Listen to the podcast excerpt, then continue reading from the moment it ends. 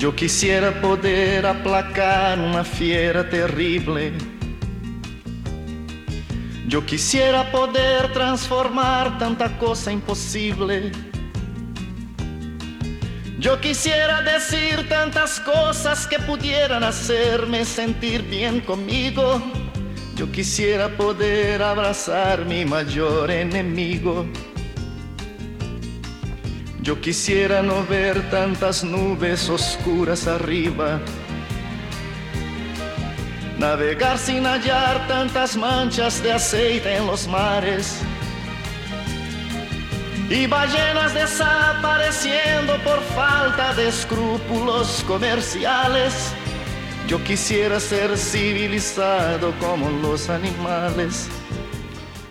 Esto nos contaba Roberto Carlos eh, allá por los años 80, últimos de los 70, eh, principios de los 80, por ahí. Eh. Yo quisiera ser civilizado como los animales.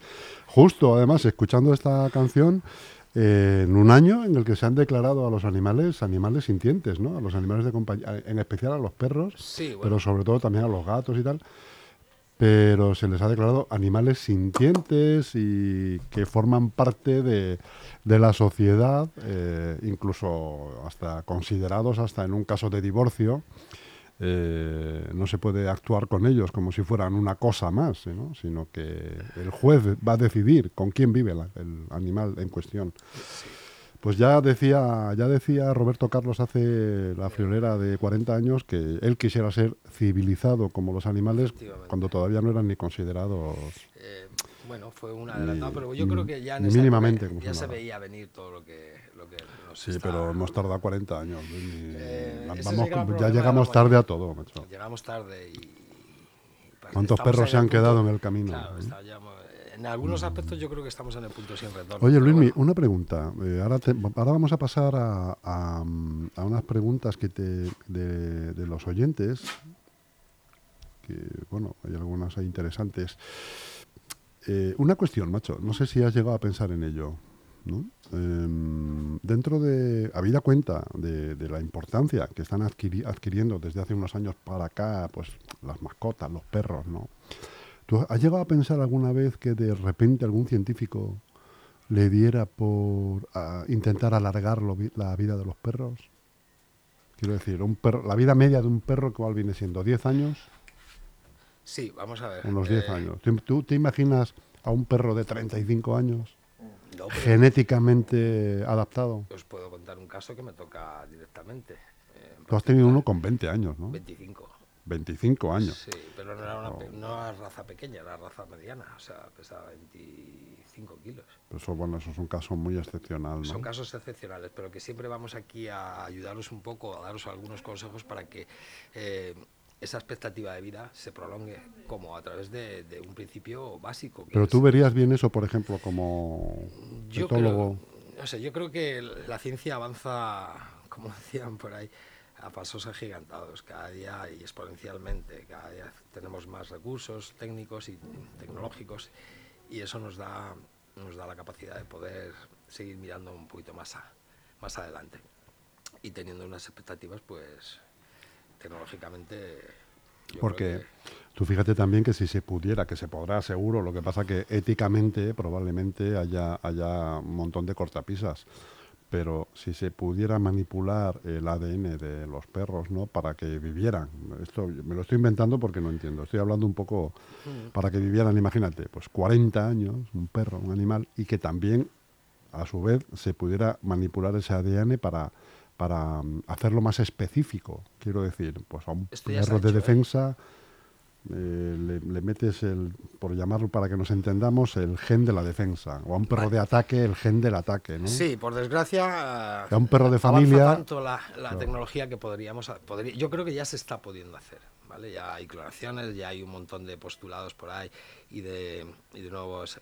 de nuevas. Mm, eh, ideas que, creo que, nos ponen a, la altura de, Pero a lo largo de la historia esto ya ha pasado, yo creo. Yo es que me gusta mucho leer y yo, si nos, nos, retrotraemos un poquito a la historia incluso de la Biblia, Matusalén, toda esta gente, eh, los sumerios, eh, hay reinados que ya se ha constatado científicamente que, que, duraban hasta mil años. Un tío durara mil años, pues se baraja la posibilidad de pero un tío duraba mil años embalsamado. Eh, no, se supone que sí. O sea, hay datos por ahí que dicen, lo que pasa es que es creértelo no. Es, un, es un, bueno, hay un poco de mística ahí. ¿no? Sí, yo creo que hay una mezcla un poco de todo. Pero bueno, muchas veces esa mezcla tiene ciertas, ciertas trazas de verdad. Toda leyenda tiene algo de verdad, está basada en algo. Entonces, sí, yo creo que, que con el tiempo estarán, estaremos en paralelo con ellos y si conviven con nosotros y ya se está avanzando tanto como para que se dilate tanto nuestra vida también, nuestra expectativa de vida. O sea, pero tú imagínate un animal que te, que te acompañe durante toda tu vida. Increíble. Eh, yo creo que ese es el gran pesar de la mayoría de, los, de, la gente que tiene perros y es que la pena, y lo dice todo el mundo, la pena es que su expectativa de vida es mucho menor, que dura muy poco. Y eso, pues yo no sé hasta qué punto a nivel emocional puede ser o natural rompiendo un poquito las reglas naturales podríamos hacer eso. Es un claro, poco a eso me refiero, ¿no? pero no sé hasta qué punto eh, tiene unas connotaciones éticas un poco difíciles ¿no? De, abordar. Sería cuestión de lo iremos viendo, pero creo que, que sí que se llegará, se llegará a ese, a ese estadio en el que, en que sí los humanos podemos establecer un una dilatación de nuestra, nuestra, nuestra expectativa de vida, pues ¿por qué no a los, a los miembros que conviven con nosotros? Alma, ¿quieres dejar de curiosear? Estás ya con el micrófono. Y super perros, hacer super perros. Sí, yo creo que eso sí, eso ya se está, ya se está barajando, eh, esas técnicas las están voy a, es que no quiero hablar mucho, pero yo creo que, que los Estados Unidos tienen que decir mucho. Ya en los años 60 y los años 50 ya se hacía con delfines, se, se, utilizaban delfines para la, en, el periodo de Guerra Fría y tal, como método para ir contra los barcos. Método disuasorio de, de, pues eso, lo, lo, que son ahora los, los misiles guiados, antes eran guiados pero por inteligencia natural, no artificial. Eh, todo esto ya se ha hecho mucho sobre esto, se ha hablado mucho, se han, hay cosas que no se cuentan. Eh, los que nos gusta investigar sí que hemos visto algunas cosas, aunque somos un poco de la teoría de conspiranoica, pero sí que es verdad lo que hemos dicho, que, que muchas de las leyendas urbanas tienen algo, algo de verdad, algo de cierto. tienen una base en la que no podemos ignorar. ¿no? Entonces yo creo que sí, que, que lo del tema de los superperros ya se está ya se está, se está cuestionando, o sea, en el ejército. El ejército es el que siempre tiene más... Va un paso por delante. Va un paso por delante en esto de las tecnologías y luego cuando... los famosos perros esos que utilizan los Navy SEALs, que además son de, son de la raza de alma. Ahora las técnicas y, la manera que tenemos de entender a los perros es distinta y podemos sacar eh, todo el potencial, podemos extraer todo el potencial a nivel físico, emocional y psicológico de ellos. O sea, son perros que, Normalmente suele ser esta raza la que se está utilizando y yo creo que en el futuro será la raza con la que, porque son super perros ya, genéticamente, genéticamente de son por ya super perros. Entonces, el, mejorar eh, una genética como esta, yo creo que sería uno de los, de los elementos a, tener en cuenta, que serían el pastor belga, por ejemplo, que es el, el perro que está interaccionando en, en, fuerzas y cuerpos de seguridad, está en el mundo entero. El mundo entero tiene estos perros, como perros de guerra, como perros policiales, como perros de detección. Entonces yo creo que, que sí, si sí, sí, sí, se hiciera, que se hará eh, la mejora genética de estos perros, para, sería la proyección sería la guerra. O la defensa. Y tal como están las cosas, que somos más de 8.000 millones, que esto no es sostenible, que no hay recursos, al final se va a poner la cosa tan difícil que ya lo estamos viendo en, en empresas de seguridad, están creciendo más que nunca. La seguridad es con lo que ahora mismo nos estamos batiendo. Bueno, porque en el futuro yo creo que, va, a ser, omnipresente. Bueno, después de estos minutos de cuarto milenio, vamos a pasar a, la vida real, donde tenemos unas preguntas de unos oyentes eh, como esta, que dice, hola a todos, no nos dice el nombre, tengo un labrador de seis meses al que, sé, al que sé cómo quitarle la costumbre de subirse al mármol de la cocina a la que me despisto, no puede dejar nada allí porque va él, ¿qué me aconsejáis que haga al respecto? Vale, pues parece ser que aquí lo que tienes es un labrador de seis meses, es un cachorro entonces, todas estas tendencias va a querer explorar. la tendencia natural de un perro cuando es joven es explorar, como nosotros también, explorar nuestro entorno y su forma de su forma táctil en los humanos son las manos y otras y otros sentidos que tenemos, pero su forma táctil más directa es la boca. Entonces va a explorar el mundo a través pues, de, eso, de su boca y de su olfato. El que tenga problemas eh, y que los sepa resolver, no sé, nos tenía que haber explicado cómo resuelve eso de que no se suba a la encimera yo le diría que mi consejo aquí sería establecer un poco las reglas más básicas. Yo sé que, que siempre nos retrotraemos a lo mismo, pero es que es, es, que es la base de todo, de una educación. La educación es, es un concepto en el que hay ciertas reglas y hay unas, hay unas directrices de, disciplinarias. O sea, hay una serie de cosas que puedes hacer y otras que no, nosotros, ¿no? cuando somos pequeños. Hay cosas que no se deben de hacer porque hay unas reglas eh, sociales y humanas y entonces pues pues nos, educan en base a, ese, tipo de disciplina. En este caso, pues yo le diría que empiece a trabajar con él aspectos como, como la obediencia, que es empezar a entendernos, siéntate, túmbate, y cuando él vaya a hacer algo que, no, que nos disguste o que no sea apropiado, pues simplemente actuar de forma instrumental, nada de hablar o darle un comando, oye, no quiero que subas ahí o fuera de ahí y automáticamente después con una actitud siempre positiva y con una sonrisa, y aunque pasen dos mil veces, que porque va a intentarlo más veces, seguiré con esa misma sonrisa. Eh, aquí vamos a ser fieles al concepto de somos firmes, pero nos vamos a frustrar, nos vamos a enfadar, nos vamos a proyectar presión, porque al final el perro deja de entender. Si no lo ha entendido a la primera y lo entiende a la número 70, pues perfecto, pero ahí está nuestra labor y nuestro trabajo, que es ser educadores, y los educadores son firmes, perseverantes, cariñosos, justos, pero eso de castigar o de crear o proyectar frustración, nerviosismo, eh, confunde al, concepto de, educación. Eh, no puedes educar a alguien si estás proyectando, pues eso, presión, eh, distorsiones y desequilibrios a nivel psicológico, porque te, te quema y, empiezas a, a, segregar cortisol por todos lados. Y eso es lo, único que detecta el perro, que aquí está pasando algo y no comprendo nada de lo que me está diciendo, porque aquí hay una, hay una energía que, es negativa. Entonces yo le diría que sobre todo aquí el, el tema está en, la actitud que tiene el dueño, que es te voy a enseñar y si no es a la primera será a 2019, pero yo voy a estar calmado y te voy a seguir presentando un modelo en el cual tú vas a empezar a aprender. Pero si yo distorsiono todo ese mensaje que le envío a alguien que no habla mi idioma con una energía que no es la que sea, que se, se, supone que es la que tengo que, proyectar a la hora de educar, pues voy a tener malos resultados. La paciencia, la perseverancia, la firmeza, todos estos aspectos, todos estos valores que parecen muy fáciles de decir, son importantísimos en, en, este, en este tema de la educación y la corrección de conductas, que es ni más ni menos que proyectar una disciplina y una serie de reglas, como todos tenemos una serie de reglas, algunas justas y otras no tan, no tan justas. Tenemos otra pregunta, en este caso de Esther y Javi. Hola Luismi, somos Esther y Javi. Tenemos Hola Javi, hola Esther. una bichón maltés de cuatro años que se llama Wanda, como el estadio de las Leti. ¿eh? Vivimos en un piso más o menos pequeño y en pocos meses damos un cambio total de vida y nos mudamos al campo lo típico de lo dejo todo y me voy de la ciudad. Qué suerte. Pensamos que a lo mejor no lleva bien este cambio y queremos saber si tenemos que tener algo en cuenta para que se adapte bien. Por un lado creemos que tanto campo para que corra le vendrá genial y por otro vemos peligros por otros lados de, que se nos pierda para empezar o a un entorno tan distinto. Gracias y saludos. Vale. Javi Esther, pues esto, esto es de las preguntas más fáciles que me que me han planteado. No te eh, vayas al campo. Ojalá pudiera que me adopten y me voy yo con ellos.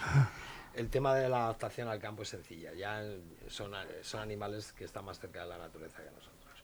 Entonces eh, va a ser un cambio positivo para él. La forma de adaptación pues sería, es vivo en una ciudad, pero me voy a mudar dentro de tres meses. Pues esos tres meses anteriores, los fines de semana, cuando tenga un, hueco, un espacio, me voy a llevar a mi bichón maltés al campo si es al entorno donde voy a tener la nueva residencia, todavía mejor para, reconozca, para que reconozca el territorio y para que se familiarice con ello. De esa manera, el día que, nos traslademos, pues no habrá tanto impacto. No obstante, insisto en que esto va a ser un cambio para mejor, para el perro sobre todo, y para ellos, que leche, y para mí si pudiera. Así que esto es fácil. Em, peligros lo vais a ver por todos lados. La única medida que tenéis que aquí eh, implantar es la vigilancia. Es como si yo tengo un niño de 5 años y le dejo suelto por un parque, eh, lógicamente va a, tener, va a tener mi vigilancia, no le voy a dejar y me voy a olvidar. Pues aquí con los perros igual. Mm, es una recomendación en todos los casos. ¿eh? Yo saco a mi perro a dar un paseo y lo que voy a estar es pendiente de mi perro. Cuidado, no confundamos esto con condicionamiento invertido, que el perro me esté condicionando a mí. Si hay una educación previa, lo único que tengo que estar es pendiente, observar y porque hay muchos elementos que van a interaccionar dentro de un entorno urbano o, un entorno rural. entonces tengo que estar vigilante ante estos, ante estos posibles pues, sucesos de, o eventos que puedan venir, a alguien le pueda molestar o haya otros animales. Tengo, que estar expectante, ¿de acuerdo? Yo creo que lo tenéis muy fácil y además es un cambio muy positivo. Enhorabuena a vosotros y a, y a vuestro perro, que no nos pone cómo se llama. Sí, eh, sí, Wanda. Ah, sí, verdad. Es un bichón, Perdón, un bichón perdón, yo estoy un poco... Pues nada, va a ser un cambio estupendo para Javi, para Esther y para Wanda. Enhorabuena. Y si hacéis, si seguís todas esas instrucciones que son sencillas, yo creo que, que no habrá ningún tipo de, de problema, ni ningún choque emocional por el cambio de territorio. Sí que es verdad que hay veces puede pasar, pero en este, en este caso yo creo que es positivo y además va a ser muy bien aceptado por él, por mi amigo Wanda. Bueno, continuamos. Buenas tardes. Necesito ayuda para que mi perro no abra la puerta del comedor cuando está solo. No es la típica puerta, es de las que tienen un, pequeño fijo que va con un pestillo al suelo y al marco, y luego la puerta de paso. El problema no es que baje la manivela, es que esa puerta con solo empujar se abre. el remedio por ahora está siendo que colocamos un mueble para que no se abra cuando la empuja, pero claro, es un rollo estar así todo el tiempo. Muchas gracias, Luismi y LGN Radio. Bueno, vamos a ver qué, podemos hacer aquí. Eh, cuando hay una barrera, en este caso hay una barrera arquitectónica que nosotros imponemos para que el perro no progrese por la casa, imagino que será que tendrá delimitado la zona cuando no esté sola. Si mm, de base le va a crear mucha ansiedad, cuando yo tengo un territorio pero estoy limitado, me va a crear mucha ansiedad y la tendencia normal es pues a usar las patas, a usar el morro y a tratar de empujar porque quiero superar esta barrera arquitectónica que me han puesto, que además me han impuesto. Esto es una cuestión, como hemos dicho siempre, de educación. Yo empezaría a trabajar con la puerta abierta. hace poco tuvimos un caso, en el caso, este era muy peculiar, una pastora alemana que sus dueños vivían en un chalet y querían que la perra viviera fuera, que no estuviera dentro. Yo les asesoré en este sentido, en el caso que el caso es que la ley ya no permite que los perros estén fuera, a partir de una hora, ¿no? A partir de cierta hora y aparte no pueden dormir fuera por la ley de protección animal, es una de las que, que sí que están bien. Pero por un sistema, por un, por un tema de, seguridad, eh, yo les recomendaría siempre que tu perro, si va a hacer un trabajo de guarda, que lo va a hacer, aunque sea un bicho maltés, pero es la mejor alarma que jamás vas a poder contratar, porque te va a avisar y no falla, te va a avisar. Entonces, un perro de seguridad o un perro que nos pueda alertar lo va a hacer desde dentro, desde fuera es inútil.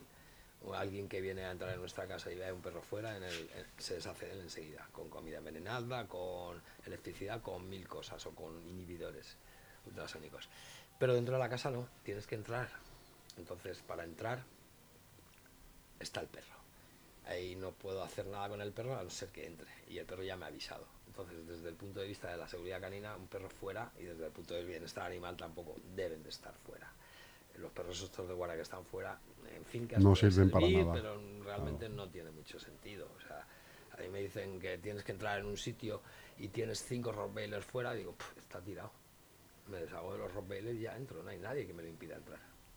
Y están fuera, es sencillo, no tengo ni que tocarlos. Yo recomendaría que empezaréis a educarle el concepto de que si yo tengo que defender un territorio o estar alerta, tengo que conocerle. Entonces, mis perras tienen acceso a todos los sitios de la casa. Lo que pasa es que hay reglas y hay una disciplina, lo que hemos dicho, y una educación en la cual hay unos conceptos que ya saben que no pueden tocar cosas. Yo ahora mismo muchas veces me voy a trabajar y dejo a mis perras y, tengo una mesa justo en enfrente del sofá, enfrente de la tele, que es bajita, una medida pues, de altura unos 60 centímetros. Yo ahí dejo incluso a veces hasta comida, no son capaces ni de tocar, o sea, cuando llego está sin tocar nada. Eso es parte de la educación.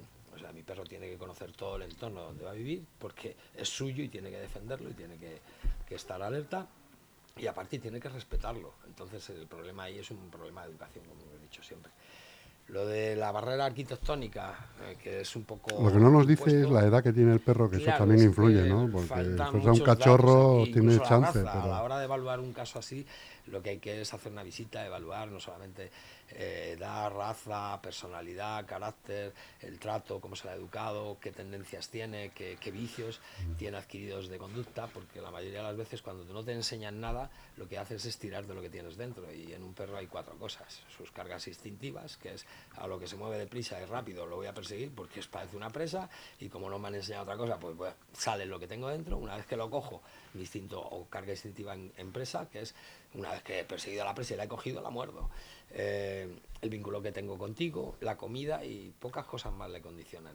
El, instinto de perpetuación de la especie de forma cíclica en, los perros, como hemos dicho en otras ocasiones, en, función de las perras que hay disponibles con el celo, y las hembras en este caso cíclicamente es un par de veces al año, que es cada seis meses cuando tienen ese, ese celo que, que llaman, que es esa ovulación para entonces, yo ahí recomendaría que empezáramos a trabajar el tema de, la educación y de dejarle puertas abiertas, porque si es un miembro más de la familia tenemos que confiar en él y, eh, esa confianza debe ser recíproca. Él también debe confiar en que tiene acceso a toda su casa y que de esa, de esa manera él entiende que cualquier intromisión o cualquier em, violación de ese territorio implica que él esté alerta y que avise. Eh, perros en los que se le limita el territorio, muchas veces ellos piensan que ese territorio no es suyo, si entra alguien, incluso alguien, si le has echado alguna que otra bronca, lo que hacen es callarse, porque dice, uff, me va a caer una bronca si empiezo a ladrar. Entonces, cuidado con esto, sería conveniente pues que dejarse asesorar o leer un poquito sobre el tema de los perros en casa, ¿vale? Y sobre todo el tema de los perros dentro de casa y el tema de la seguridad canina, es muy importante. Sí, porque es verdad que mucha gente tiene el concepto equivocado de que el perro guarda fuera de la casa. y fuera de la casa durante el día tiene algún sentido, pero durante la noche no tiene ningún sentido. Durante la noche sobre todo no tiene ningún sentido, pero por el día, pues, más que nada, eh, es un aspecto lúdico para que el perro desfogue, este, al aire libre. disfrute de ese jardín ya que le tenemos y que haga un poco de ejercicio, pero no tiene otro sentido desde el punto de vista de seguridad canina, que mucha gente, la mayoría de la gente tiene perro, pero no piensa en eso, pero es que es algo que va implícito ya dentro de un perro. Si tienes un perro, tienes la mejor alarma que jamás contratarás. De hecho, hay empresas multinacionales que tienen, o podemos hablar, no voy a hablar de, pero hay estamentos públicos y demás, que tienen sistemas de seguridad y alarmas valoradas en millones y millones de, euros. Eh, centrales nucleares, y, pero tienen perros. Y también tienen perros.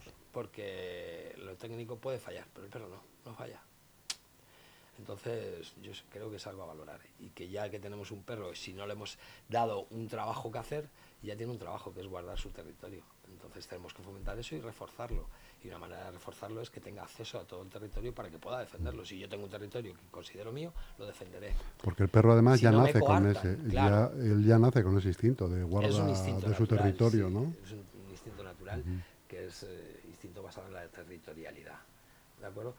Eh, ¿Qué ocurre aquí? Que no sé por qué la mayoría de la gente piensa, tiene un concepto equivocado. Eh, si la mayoría de los perros tienen que hacer, lo han hecho eso durante años y ahora no les das nada que hacer, tienen que hacerlo. Muchas veces ocurre, me, me ha ocurrido casos en los que el perro, viene gente, el perro ladra constantemente cuando oye gente fuera y tal, pero si hemos hecho algún experimento, hace poco hicimos, hace un par de años, un experimento en el cual el perro cada vez que se acercaba a alguien cerca y tal, ladraba, pero en el momento en que contratamos un figurante que se acercaba, pero también hizo, saltó la valla, el perro enseguida que, vio eso, cogió, se metió en su caseta y se cayó y no dijo ni nada. ¿Qué, ¿Por qué pasa esto? Pasa esto porque muchas veces nos molestan esos ladridos y coartamos al perro o eh, corregimos ese tipo de cosas. Como muchas de las ocasiones lo hacemos con presión y con una actitud y una energía que no es la adecuada, el perro empieza a asociar que todo esto puede ser malo. Entonces él instintivamente va a ladrar porque, oye, pero es por inseguridad. La mayoría de los perros lo hacen por eso, porque la territorialidad es sentirte seguro dentro de tu territorio y tienes que defenderlo. Pero en este caso hay después una, una acción por parte de, de, quien comparte ese territorio que es coartar esa acción. Entonces, al final, lo que tenemos es un perro con miedo. ¿A qué pasa? ladrará por todo, pero en el momento que vea una acción que donde tenga que intervenir y avisarte de verdad o tener que tomar eh, parte, eh, no vamos a tener nada. Fíjate, se me está ocurriendo ahora, según me estabas hablando, me estaba viniendo a la mente un ejemplo de que esto tiene que ver un poco con la, con la, con la ley. Eh, tú sabes que eh, si entran a robar a tu casa y estás tú dentro y defiendes tu propiedad, de manera que incluso agredes al que asalta tu casa, pues Te la cargas. ¿eh? Te la cargas. O te lo cargas, o... Digo que te la cargas tú. Ah, que te la cargas, sí, sí, claro, a eso voy. Te la cargas tú o, o seguramente vas a tener un montón de problemas porque has defendido tu casa, entonces se va a mirar el, el tema de la proporcionalidad de la defensa, si el otro iba armado, si no iba armado, si era uno solo o eran tres, y tú... Tú imagínate que saltando, no sé qué dice la ley al respecto, si lo contempla, quiero pensar que sí, que salta una persona a tu casa y está Alma allí por la noche, tú estás durmiendo, y Alma ataca al perro, o sea, al- a, la, persona, que ha, y le, que ha y le- violado tu entorno tú, claro, y le trinca la taba, No sé le cómo está trinca la- la taba Sí, y, la no ley- suelta hasta que apareces tú ahí, o aparece eh, el Samur. claro, ¿Qué dice la ley al respecto? ¿El Pues perro no- no, puede estar no a- suelto en casa? No voy a hablar un poco de, o sea, no voy a hablar de lo que no sé perfectamente, pero yo no sé qué deciros, pero Porque no hay proporcionalidad, tampoco Claro, un perro ver, con una persona, y más uno de Si estos. entras ¿no? en tu casa y con una buena intencionalidad y tienes un perro y el perro defiende, no hay un, no hay, no hay, una- no hay, no hay un, un complejo eh, cerebral que puedas decir eh, soy racional, lo racional somos nosotros y voy a evaluar la situación. El perro va a actuar siempre, entonces ahí no sería No. algo Pues fíjate, no sé lo que dice la ley, será ¿no? cuestión de mirarlo, no porque igual la ley contempla... Es un perro y está, tra- está Claro, trabajando, está claro. defendiendo. Porque ¿qué diferencia, hay. ¿qué diferencia hay de que le muerda tu perro a que le muerdas tú? Claro, sí, Claro. Ya, pero, eh, Con una barra de eso hierro. Es lo que quería dirimir, que aquí la diferencia está en que eh, el- la capacidad de racional del perro no es la misma que la tuya, entonces el perro actúa por un instinto y por, por unas reglas básicas, elementales, que es defiendo mi territorio y, y ahí yo creo que... Y se le da ley- por perdonado, ¿no? Digamos. yo no creo que la ley ahí eh, Contemple nada. ¿no? contemple el, el que tenga que haya culpas o que haya algún tipo de, de acto punible a- Mm. al perro, o sea, ni al dueño, creo que no, no- no creo que tenga responsabilidad. Lo tenemos que mirar, eso me has pillado ahí. ¿eh? Sí que es verdad que tenemos que decir también que, que todos los perros que trabajan en una casa y que, como Abril está diciendo, "Oye, pasa gente y te está avisando, no todos los perros son efectivos. Eso es un perro que hay que trabajarlo. O sea, no es lo mismo ponerte mm, a un chaval que está haciendo, que está en el instituto, que mide 1,50 y que te va a vigilar igual de bien, pero no, no lo mismo que un tío que metes de 1,90 y que está hecho un gimnasio. Ese va a actuar, el otro no. Pero los dos son igual de efectivos porque dan la voz de alarma. Entonces, recordar, no tiene por qué actuar mi perro, pero sí tiene que avisarme. Es la mejor alarma que jamás voy a tener. Claro. En el caso de que pase, pues de verdad que me habéis pillado en un renuncio, no sé la ley cómo, tra- cómo actúa ahí. Pero desde un punto de vista lógico y de sentido común, no debiera... de- Porque un perro grande de guarda, y más si está adiestrado para tal efecto, le puede hacer muchísima es, pupa. es ¿eh? disuasorio, pero no, no quita para que eh, conocemos casos en los que independientemente que haya dos, tres perros que además están preparados, eh, hay gente que entra, eh, gente que se arriesga y ha ido algún que otro, pues... Son cojos ahora, ¿no? situación, sí, ahora, yo- ahora cosas, creo que no, eh. van, no andan bien. es Muy bien, Luismi. complicado esto, ¿vale? Y luego hay perros, eh, hay niveles... eh, En cualquier caso, ¿tú sabes, algún, increíbles. ¿tú sabes algún arte marcial? Yo he tus- hecho toda tus- mi vida, sí. ¿Tus manos y tus pies son armas letales? No, que va, para mí, cuando cometo Ah, errores... Te digo por si falla alma, en el supuesto de que fallara alma. Si falla Alma, me come en vivo. Pero Alma no falla, Alma no falla. De hecho, lo que te contaba antes, eh, esta, esta semana, pues está, tiene varios bocados que ahora se está tocando uno. Sí, le he Los visto uno ahí en la pata. además, eh, yo si la dejara libre a su aire y con la tendencia que tiene genética, pues ah, no la tosía nadie. De hecho, hay muchos pastores alemanes grandes que la ven, la huelen y, y, uh, y se intimidan solamente de, de identificar qué es lo que es. Pero fíjate que fue con un perrito, una perrita pequeña que se llama Coco y me la cosió a bocados, pero como estaba en una clase conmigo, eh, entró en evitación. Y no, no, pero si no, la- se lo hubiera comido, claro. Eso es lo bueno de la educación, que a través de Hasta este que no recibe la orden, de no. desarrollo cognitivo, la perra también puede tener iniciativas y pensar de una manera o de otra en función de, de lo que esperan de mí. Oye, yo voy a actuar de esta manera. No es algo que de forma así lo hagan. Instintiva. no. Luismi, pues es el último programa de Educa tu perro en Del año, positivo, ¿no? sí, de este año. un- una buena transición de año todos. Pues eh, te iba a decir eh, que vas a pasar la noche vieja con, Con mis niñas. con tus niñas. Y ya está. ¿Les pones algo especial para cenar? Pues no, igual que yo tampoco voy a hacer nada especial. Últimamente un poco de carne en el pienso, un poco de el carne. tema. Eso es todos los días. Mira, hoy han comido por la mañana y luego comerán por la, por la noche. Ayer comieron, así os doy datos de- del tema de la dieta. Ayer comieron corazón de vaca, se lo salteo un poquito, no puede estar crudo, mezclado con patata cocida y zanahoria cocida y unos granitos de pienso. Hoy van a comer un poquito de pasta eh, por la noche, un poquito de pasta mezclada con pienso y con un poquito de una lata de comida húmeda. Mañana quizá coman, podemos estar haciendo una dieta con muy poquitas cosas, muy variada y 365 días al año en el que no repitan.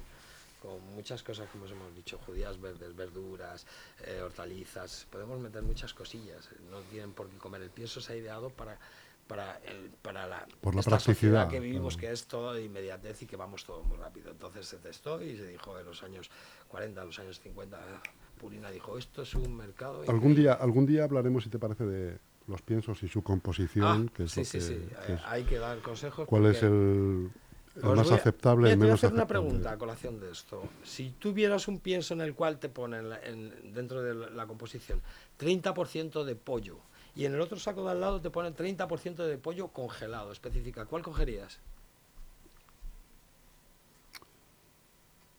Es una pequeña pista para que Ujú. os guiéis y que no... Cogería, que eh, no es que nos engañen, sino que no... 30% de pollo. de pollo, vale. congelar. Mal elegido.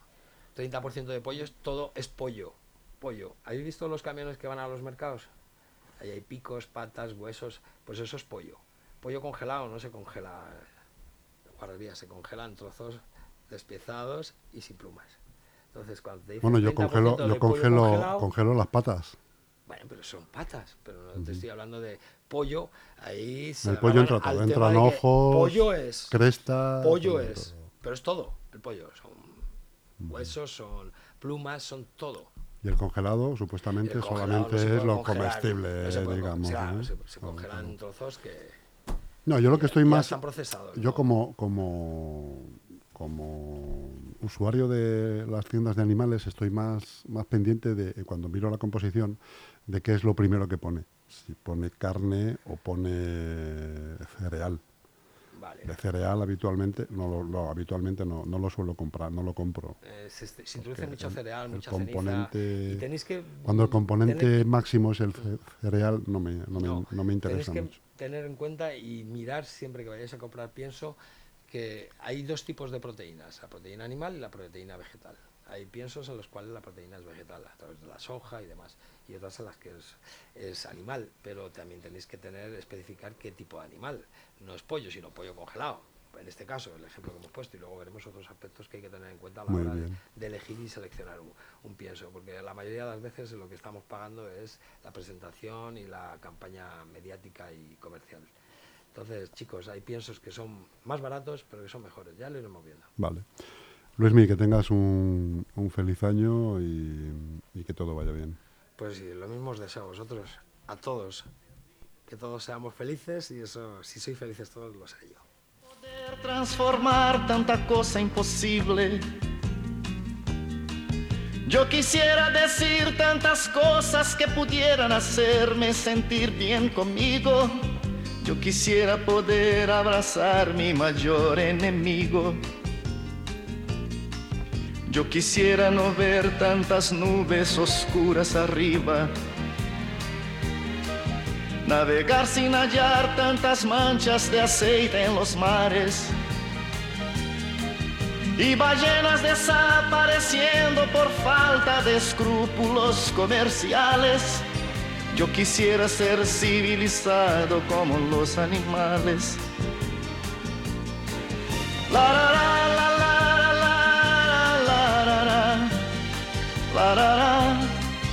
Yo quisiera ser civilizado como los animales.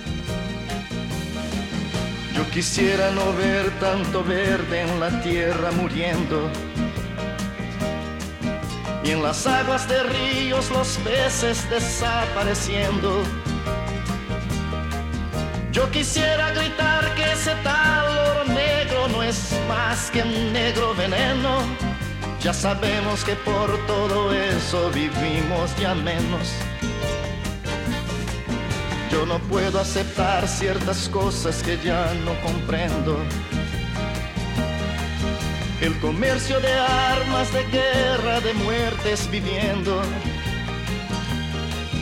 Yo quisiera hablar de alegría en vez de tristeza, mas no soy capaz. Yo quisiera ser civilizado como los animales.